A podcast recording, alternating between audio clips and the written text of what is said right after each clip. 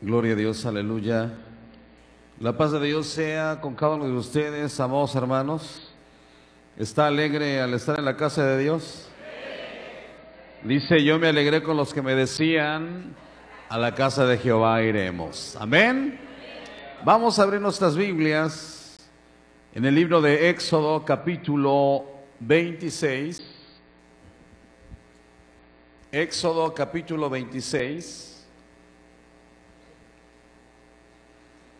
Versos del 1 al 14. Éxodo 26, versos del 1 al 14. Y vamos a hacer esta lectura unidos. Cuando ya lo haya encontrado, glorifique el nombre del Señor. Amén. Dice así, harás el tabernáculo de diez cortinas de lino torcido, azul, púrpura y carmesí, y lo harás con querubines de obra primorosa. La longitud de una cortina de 28 codos y la anchura de la misma cortina de cuatro codos. Todas las cortinas tendrán una misma medida. Cinco cortinas estarán unidas una con la otra y las otras cinco cortinas unidas una con la otra y harás las hadas de azul en la orilla de la última cortina de la primera unión. Lo mismo harás en la orilla de la cortina de la segunda unión. Cincuenta lazadas harás en la primera cortina y cincuenta lazadas harás en la orilla de la cortina que está en la segunda unión. Las lazadas estarán contrapuestas la una a la otra. Harás también cincuenta corchetes de oro con los cuales enlazarás las cortinas la una con la otra, y se formará un tabernáculo. Harás asimismo cortinas de pelo de cabra para una cubierta sobre el tabernáculo, once cortinas harás. La longitud de cada cortina será de treinta codos, y la anchura de cada cortina de cuatro codos. Una medida tendrán las once cortinas, y unirás cinco cortinas aparte, y las otras seis cortinas aparte, y doblarás la sexta cortina en el frente del tabernáculo. Y harás cincuenta lazadas en la orilla de la cortina, al borde de la, la unión, y cincuenta lazadas en la orilla de la cortina de la segunda unión. Harás asimismo cincuenta corchetes de bronce, los cuales meterás por las lazadas, y enlazarás las uniones para que se haga una sola cubierta y la parte que sobra en las cortinas de la tienda, la mitad de la cortina que sobra, colgarás a espaldas del tabernáculo. Y un codo de un lado y otro codo del otro lado, que sobra a lo largo de las cortinas de la tienda, colgarás sobre los lados del tabernáculo a un lado y al otro para cubrirlo. Harás también en la tienda una cubierta de pieles de carneros teñidas de rojo y una cubierta de pieles de tejones encima. Pueden sentarse, amados hermanos. Muchas matemáticas, ¿verdad? Mis hermanos o mis hermanas que son costureras o sastres van a comprender mejor este, este pasaje. ¿Cuántos de nosotros hemos leído este pasaje y a veces lo pasamos por alto, por tantas cuentas? Y a veces no comprendemos, amados hermanos, el significado de esto. Todo lo que Dios dice la Biblia, que toda la escritura es que inspirada por Dios, toda la escritura, hermano, toda. Y si Dios permitió que todas estas medidas fueran hechas, estuvieran escritas ahí, es por algo. Es con un propósito, con una razón de ser. Cada medida tiene una razón de ser. Dios cuando hizo la tierra, hizo el universo, los grados de inclinación de la tierra, tiene su razón de ser. Las estaciones del año tienen su razón de ser. Todo, hermano, en Dios tiene su razón de ser. Nada está por casualidad. Nada está o nada es producto del Big Bang. Todo es producto de una mente creadora y esa mente creadora es Dios. El que en esta noche adoramos y glorificamos su santo y divino nombre. Amén. El tema a compartir en esta noche es nuestra gloriosa cobertura, hermano. Nuestra gloriosa cobertura. Vamos a hablar acerca del tabernáculo. ¿Qué es el tabernáculo? ¿Cómo era conocido el tabernáculo? Y a ver si me proyectan una imagen, por favor, del tabernáculo para que lo podamos apreciar. Ahí está, así es el tabernáculo, hermanos. El, el pasaje que estamos leyendo describe esa imagen que usted está viendo en pantalla, el tabernáculo.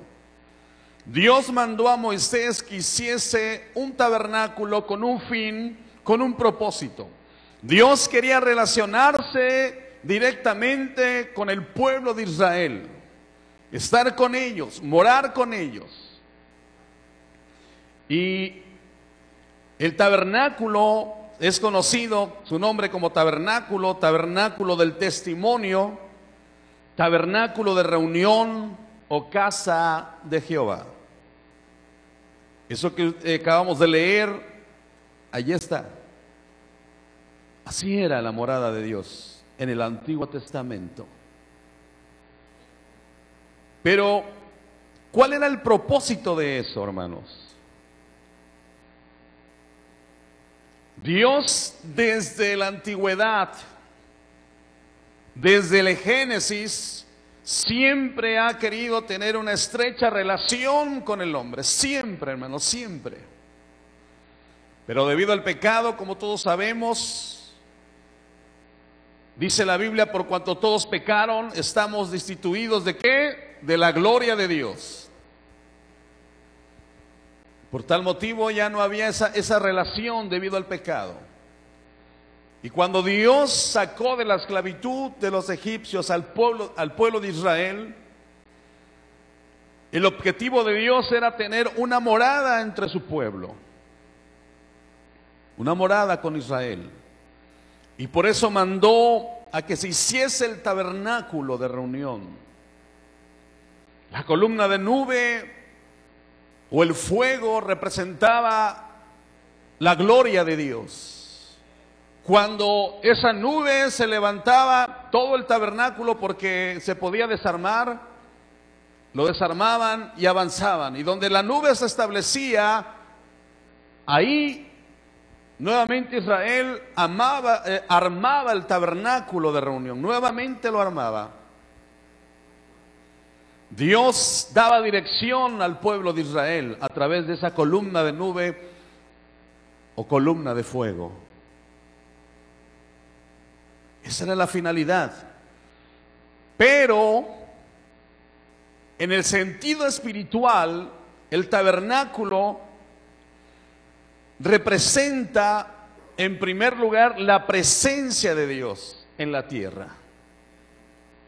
Dios es grande y Dios es poderoso, hermanos. Dios está con nosotros.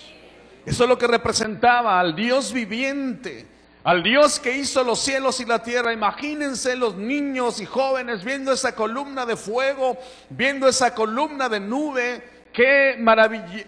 Se quedaron maravillados de la grandeza de Dios, porque no era algo imaginario, no era algo ficticio, era algo real.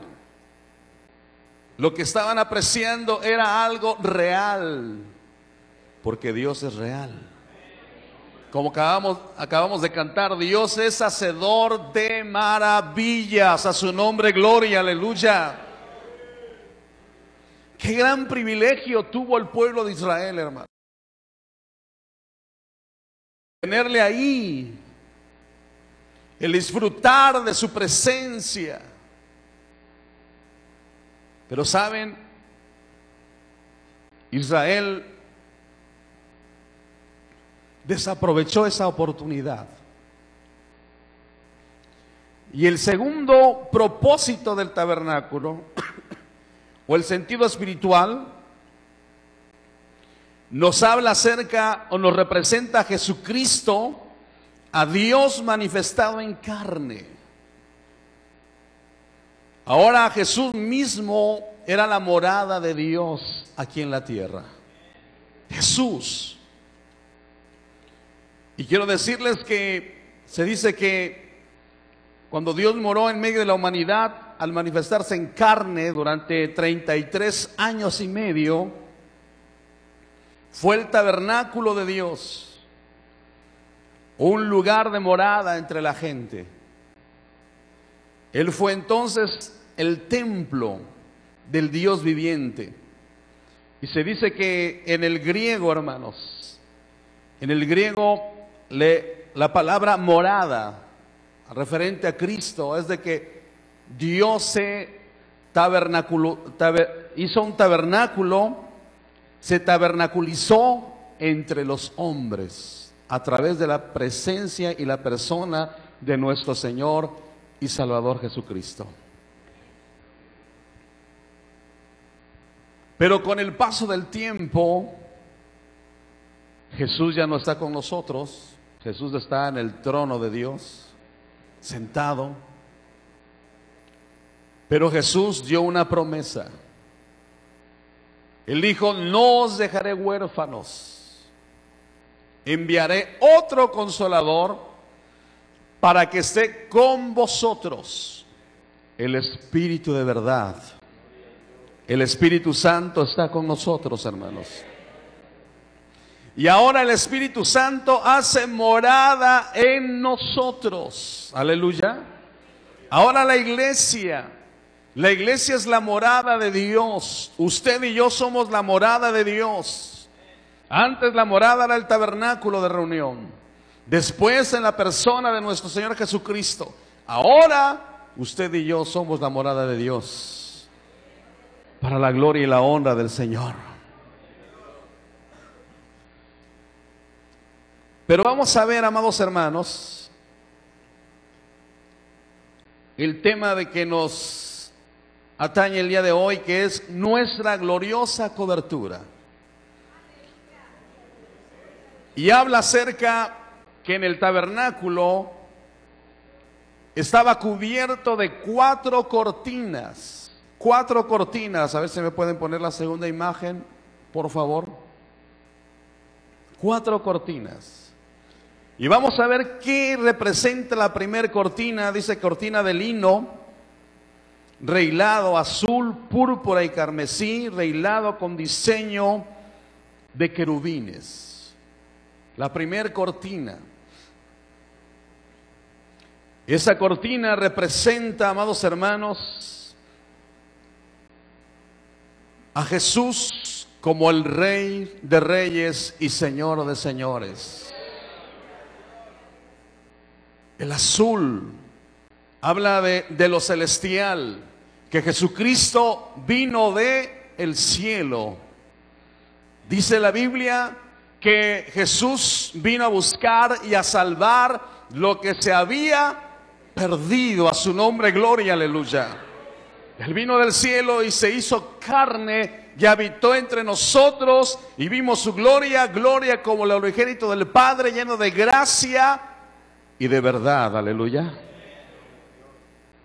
Porque no había otra persona que pudiese redimir al ser humano, hermanos. No había otra persona. Recuérdese de el libro del Apocalipsis, dice la Biblia que Juan lloraba porque no había ningún digno de abrir los sellos. Y lloraba Juan. Porque nadie era digno de poder abrir los sellos. Y se le acerca el ángel y le dice, no llores. Hay alguien quien es digno de abrir los sellos. El, el cordero. ¿Y por qué Dios nos habla a través de su palabra? Por eso cuán importante es escudriñar las escrituras y leerlas, disfrutar de lo que Dios está hablando a nuestro corazón. Y estoy seguro que a partir de hoy usted va a comprender de otra forma esta lectura del tabernáculo y, va, y vamos a comprender con la ayuda del Espíritu Santo muchas cosas y la cobertura que tenemos de parte de Dios, esa cobertura gloriosa de parte de nuestro Dios. Pero también dentro de esa, de esa cobertura azul, de esa primera cortina de lino, que el azul representa lo celestial, también representa la púrpura, porque tenía que estar esa primer cobertura, esa primer cortina también tiene que estar hecha de púrpura. Y la púrpura significa realeza. Jesucristo es Rey de Reyes, Señor de Señores, hermanos. Eso es lo que representa la realeza, hermanos. Por eso el Señor nos ha hecho a nosotros reyes y sacerdotes. Porque Él es Rey de Reyes, Señor de Señores. Y toda rodilla se doblará delante de Jesús, aleluya. Sean tronos, sean principados, en el cielo, en la tierra, debajo de la tierra. Toda lengua confesará que Jesucristo es el Señor para gloria del Dios el Padre, aleluya. No adoramos a un Cristo de debilucho, hermanos. No adoramos a un Cristo histórico. No adoramos a una filosofía. Adoramos como dijo Pedro, tú eres el Cristo, el Hijo del Dios viviente, aleluya. Adoramos a ese cuarto hombre en el horno de fuego, el cual dijo Nabucodonosor, veo a un hombre, a uno semejante al Hijo de los dioses. Y su nombre es Jesús, Jesús, Jesús, aleluya. A eso hemos venido a adorarle los jueves, los miércoles, los martes, los viernes, los domingos, todos los días. No nos postramos para ver qué pasa, no nos hincamos para ver qué sucede, nos hincamos porque estamos ministrando el corazón del Padre Celestial. Y como Jesús dijo en su palabra, y todo lo que pidieres al Padre en mi nombre, yo lo haré, aleluya. ¿Y quién lo puede hacer más que el rey? Pues esa cortina representa la realeza. Tenía que estar de púrpura. Y la púrpura es realeza. Y finalmente también tenía que tener el color carmesí. Y el carmesí representa la sangre del Cordero de Dios. La sangre de Jesús. Fíjense, esa cortina, esa era la primera cortina. Jesús dijo, no me elegisteis vosotros a mí, sino que yo os he elegido a ustedes primero. Y estamos aquí por la gracia de Jesús, por su misericordia, porque Él nos alcanzó y nos redimió, amados hermanos. Pero dice la Biblia en Juan 3:13, porque nadie ha subido al cielo sino el que descendió del cielo, el Hijo del Hombre. La salvación viene de nuestro Dios. No viene del, género humano o del propio ser humano, viene de parte de nuestro Dios. Y si viene de parte de nuestro Dios, quiere decir, amados hermanos, como dice la Biblia en Juan 3:16, porque de tal manera amó Dios al mundo que ha dado a su Hijo unigénito para que todo aquel que en Él cree no se pierda, mas tenga vida eterna. Aleluya. Es por el grande amor de nuestro Dios por el cual estamos aquí y por el cual la humanidad todavía no ha sido consumida. Por su grande amor, porque no queriendo que nadie se pierda, dice la palabra, sino que todos procedan al arrepentimiento, aleluya. Pero también la segunda cortina que era la cortina de pelo de cabra, el cual el tabernáculo debería tener otra cobertura. Representa, amados hermanos, esa cortina de pelo de cabra que estaba también con 50 corchetes de bronce y el bronce simboliza el juicio. La cubierta de pelo de cabra nos recuerda al macho cabrío que llevó los pecados de Israel lejos, afuera del campamento en el desierto. Eso lo podemos ver en el Antiguo Testamento, en los, en los cinco primeros libros de la Biblia, hermanos. Acerca del macho cabrío, nos dice el libro de Levítico capítulo 16, versos del 7 al 10, para que usted ahí lo tiene en pantalla. Dice, después tomarás dos machos cabríos y los presentarás delante de Jehová a la puerta del tabernáculo de reunión. Y echará suerte a Aarón sobre los dos machos cabríos, una suerte por Jehová y otra suerte por Azazel. Y hará traer Aarón el macho cabrío sobre el cual cayere la suerte por Jehová y lo ofrecerá en expiación. Y va a ser sacrificado ese macho cabrío. El otro, Aarón iba a poner sus manos, iba a confesar todos los pecados de Israel, lo iba a llevar afuera de la ciudad y se iba a desaparecer. ¿Qué nos representa estos dos machos cabríos, amados hermanos? Dice la Biblia en 2 de Corintios 5:21, al que no conoció pecado, por nosotros se hizo pecado, para que nosotros fuésemos hechos justicia de Dios en él. Aleluya. Justicia de Dios en él. Esos dos machos cabríos, el que iba a ser sacrificado y el que iba a ser alejado fuera de la ciudad, representan a nuestro Señor y Salvador Jesucristo. Jesucristo murió fuera, a las afueras de Jerusalén y llevó el pecado de todos nosotros, amados hermanos, de la humanidad entera, afuera. Representa también que si confesamos nuestros pecados, Él es fiel y justo para perdonarnos y limpiarnos de toda maldad. Y dice la Biblia, y nunca más me acordaré de tus pecados. Nunca más. Si usted recuerda sus pecados es porque el diablo viene y le recuerda. Como cuando Martín Lutero estaba escribiendo y llegó el diablo y le dijo, Martín, has cometido muchos pecados y le enseñó una larga lista. Y le decía, síguele, está bien, síguele, síguele, síguele. Y al final le dijo, sí, cometí todos esos pecados. Pero la sangre de Jesucristo me ha limpiado de todos ellos.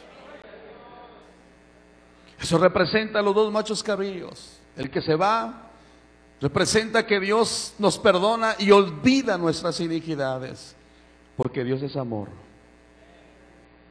Por tal motivo, nunca se acuerda de nuestros pecados. Nosotros, una vez que el Señor nos ha perdonado, Debemos de buscarle agradar a Él todos los días de nuestra vida, amados hermanos.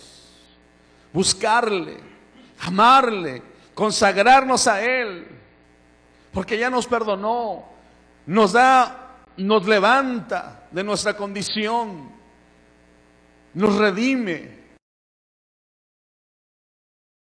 El hijo pródigo nos viste de nuevo. Él te quiere levantar en el nombre de Jesús, hermano. Pero debes de venir a Él y confesar tus pecados. Y la sangre de Jesús nos va a limpiar de todo ello. No permitas que el diablo te esté perturbando y dices, he pecado, le he fallado a Dios. No puedo. me siento mal y luego el diablo viene y te dice, sí, cierto, mejor aléjate del templo, ya no vayas. No, hermano. Mira la cruz de Cristo. Miremos a Jesucristo ahí en la cruz. Juan escribe y dice, hijitos, os escribo para que no pequéis ciertamente. Pero si alguno peca, abogado tenemos. Abogado tenemos para con el Padre. La sangre de Jesús. Quiero decirle, hermano, que cada vez que oramos en el altar o usted ora en privado, cada vez que nos hincamos o cada vez que clamamos a Dios, el Padre ve en nosotros la sangre de su Hijo Jesús. Él ve la sangre de su Hijo Jesús. Por eso dice la Biblia que el justo murió por nosotros los injustos. Y por su justicia nosotros alcanzamos misericordia. Y el Señor nos ve a través de esa sangre que derramó su Hijo Jesús, el Padre nos ve y se acuerda del pacto que Él hizo con la humanidad. Y se acuerda de las promesas que su Hijo Jesús dijo aquí en la tierra. Y se aplica la palabra cuando Él dice que Dios no es hijo de, hombre para que se arrepientan, hijo de hombre para que mienta. Se aplica ahí. Por eso usted, como dice el libro de Hebreos, acerquémonos confiadamente al trono de la gracia para encontrar oportuno socorro. Acerquémonos con confianza. Cada vez que nos invitan a acercarnos al altar, usted salga de su lugar y acérquese confianza y encontraremos oportuno socorro. Porque Él es nuestro Padre y nosotros somos sus hijos. Eso es lo que representaban los machos cabríos. Eso es lo que representaba la segunda cortina de pelo de cabra, hermano. También nos dice la Biblia en Gálatas 3:13 Cristo nos redimió de la maldición de la ley, hecho maldición por nosotros, porque como está escrito en Deuteronomio 21, 23, maldito todo el que es colgado en un madero. Somos libres de la maldición de la ley. Cristo nos liberó, hermanos. Cristo nos compró. Y debido a esa libertad con que el Señor nos hizo libres, no debemos de confundir la libertad con el libertinaje. Debemos de consagrar nuestras vidas al Señor. Debemos de estar siempre agradecidos con Él por todo lo que Él ha hecho, hermanos, en nosotros. Y gracias a ese sacrificio que Jesús hizo en la cruz del Calvario, podemos gozar, como dice su palabra,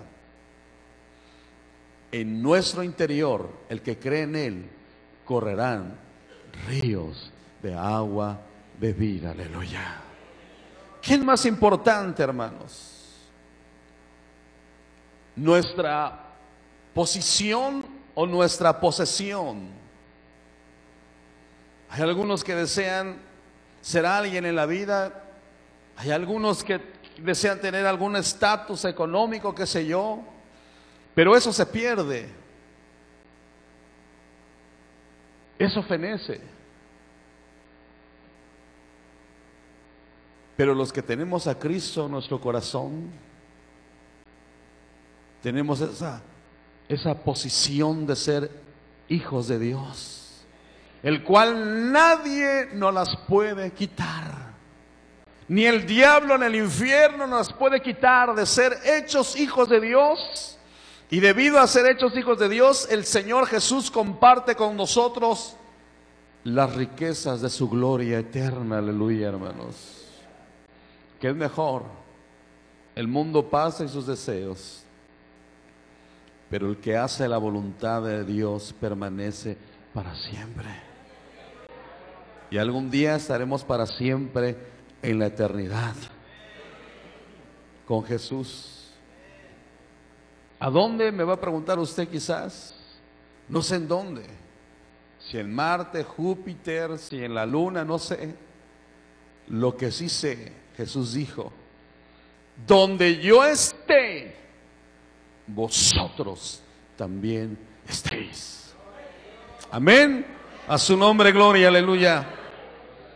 Y la tercera cobertura, la tercera cortina dice que eran de pieles de carneros teñidos de rojo, hermanos. Pieles de carneros teñidos de rojo. Usted recordará el macho cabrío. Recordará usted cuando Abraham llevó a sacrificar a su hijo. Tres días de camino. Y les dijeron, les dijo Abraham a sus sirvientes, sus criados, esperen aquí. Nosotros iremos y adoraremos y regresaremos. Estaba hablando en fe Abraham.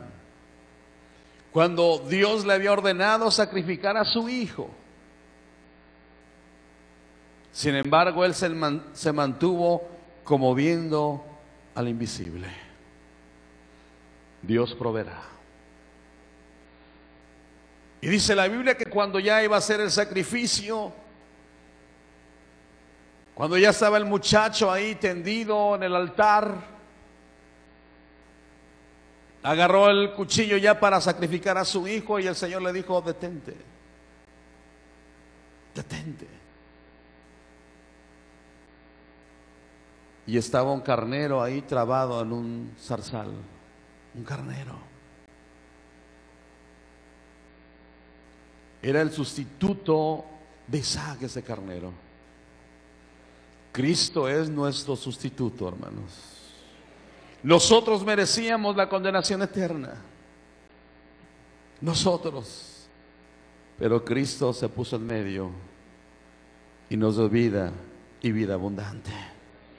Para que todo aquel que en Él cree no se pierda, mas tenga vida eterna. Cristo fue nuestro sustituto. Pero ¿por qué hablamos del carnero y de, de esa cortina cubierta del carnero? Porque en la tradición judía o hebrea, ustedes han escuchado el llamado shofar, Shofar en hebreo es cuerno de carnero. Cuerno de carnero, eso es lo que eh, significa shofar. Para los judíos es como una, una trompeta. Y se dicen, los teólogos dicen que el primer cuerno de ese carnero, la primera trompeta o el primer cuerno representa la venida de Jesús aquí en la tierra. Su vida, su ministerio, su muerte y su resurrección. Y la segunda, el segundo cuerno, el segundo shofar, representa el toque de la final trompeta, el cual usted y yo la vamos a oír cuando Cristo venga por nosotros otra vez. Porque Cristo viene otra vez, aleluya. Eso nos recuerda, hermanos, que nosotros aquí en la tierra somos peregrinos, aleluya. La tercera cortina nos recuerda que nos espera una eternidad gloriosa con nuestro Señor y Salvador Jesucristo. Y que estamos esperando el toque del shofar, el toque de la final trompeta, el cual dice el apóstol Pablo, que los muertos en Cristo resucitarán primero, luego nosotros los que hayamos quedado seremos transformados y estaremos con Jesús por toda la eternidad. Aleluya. Cristo viene. Señales hay, hermanos. Debemos de estar preparados. Porque el Señor no nos va a dejar en este planeta Tierra. Nos va a llevar con Él. Él lo dijo.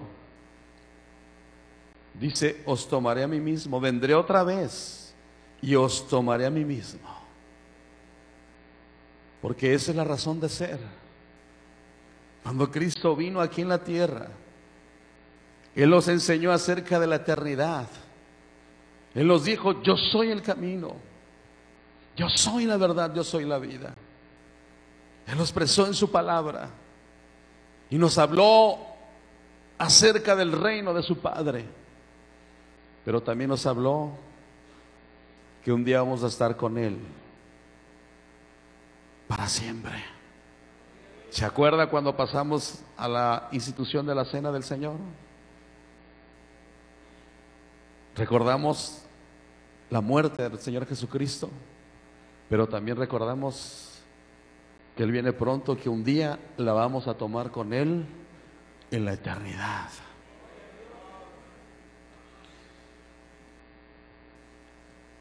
Y también, amados hermanos, el,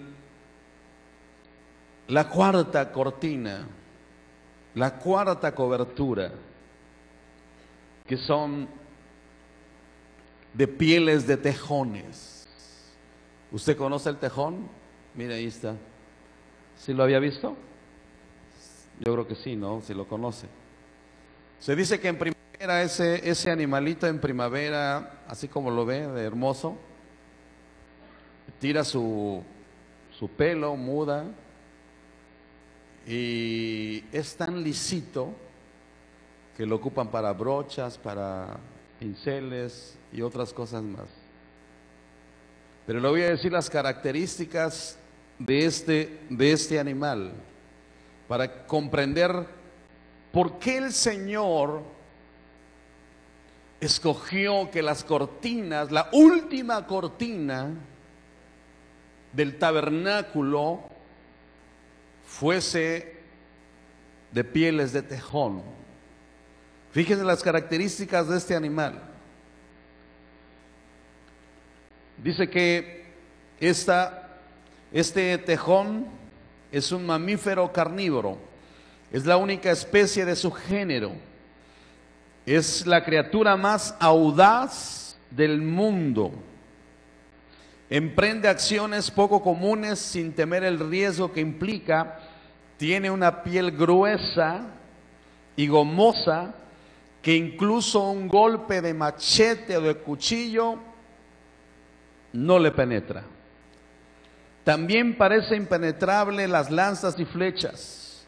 Su poderosa mandíbula, dientes, es capaz de triturar el caparazón de una tortuga. Este animalito, este tejón, busca bajo tierra tarántulas, escorpiones y víboras. Hay una víbora venenosa en el África que se llama la víbora sopladora. Esta víbora despedaza miembros de los hombres y animales, los deja, los desintegra. Es muy venenosa.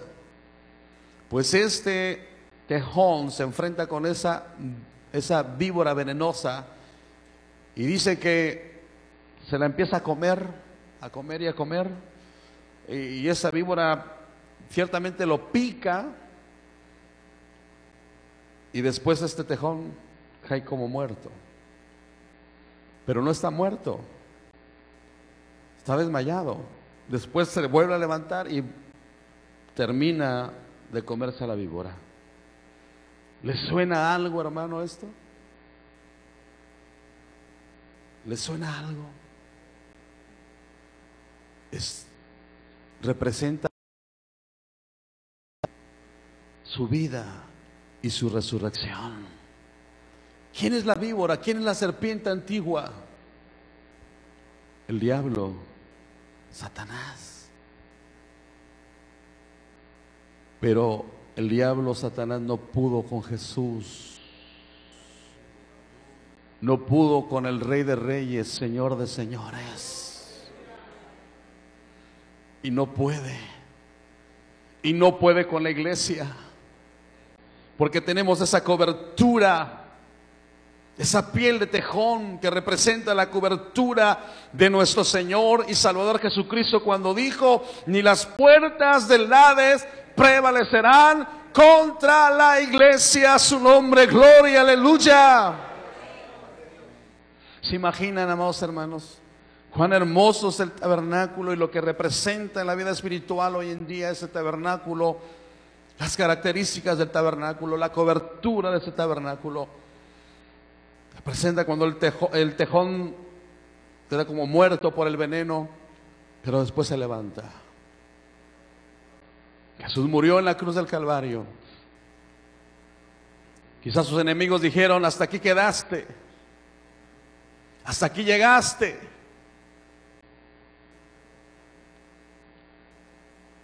Pero dice la Biblia que la piedra fue removida.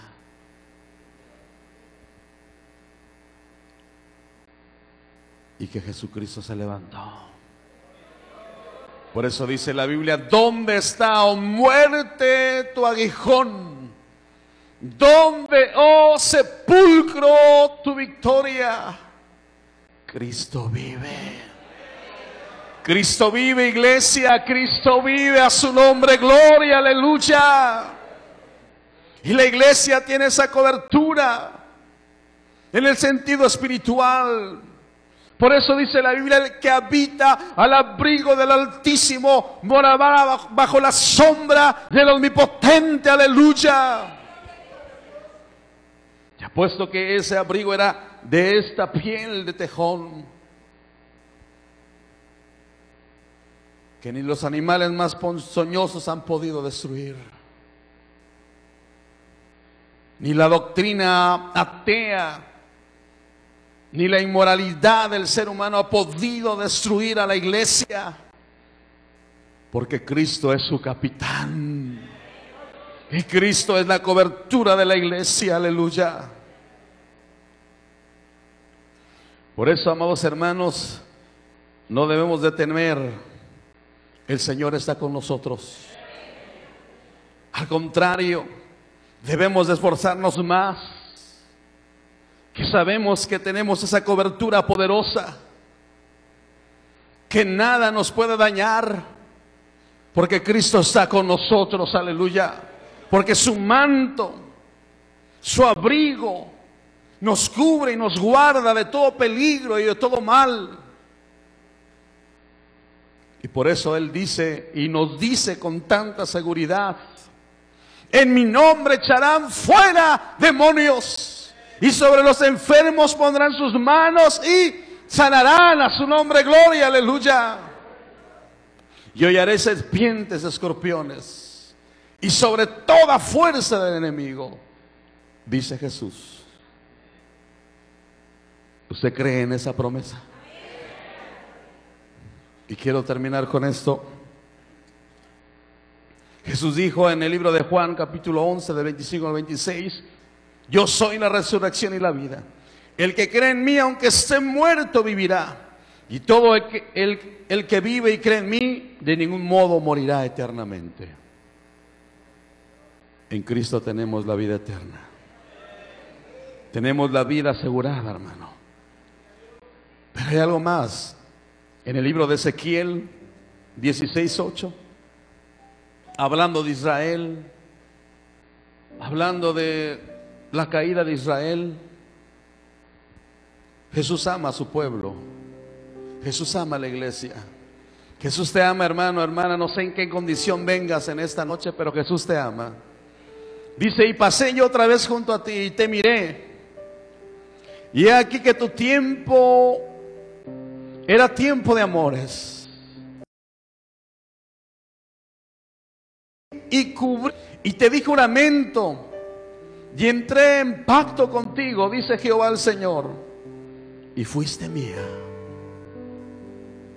Te lavé con agua, lavé tus sangres de encima de ti y te ungí con aceite y te vestí de, de bordado y te calcé de tejón. Fíjense, te calcé de tejón. Ya escuchamos lo que representa el tejón. Te calcé de tejón. Te ceñí de lino y te cubrí de seda. Dice el libro del Apocalipsis que a su esposa le ha dado que se vista de lino limpio y resplandeciente. Y en el libro de Efesios 6:14 dice, estatuas firmes, ceñidos vuestros lomos con la verdad y vestidos con la coraza de justicia, y calzados los pies con el aprecio del Evangelio de la paz. ¿Se da cuenta de esas sandalias de piel de tejón que lleva la iglesia? Que llevan los evangelistas, que llevan los que predican la palabra de Dios. que quiere decir que hollaremos serpientes y escorpiones y sobre toda fuerza del enemigo y nada nos hallará porque tenemos esas coberturas gloriosas. No te salgas, joven, señorita, de esa cobertura. Hermano, hermana, no nos salgamos de esa cobertura. Al contrario, como dice el salmista, venid y adoremos alegremente a Jehová. Entremos en su presencia con regocijo, hermanos.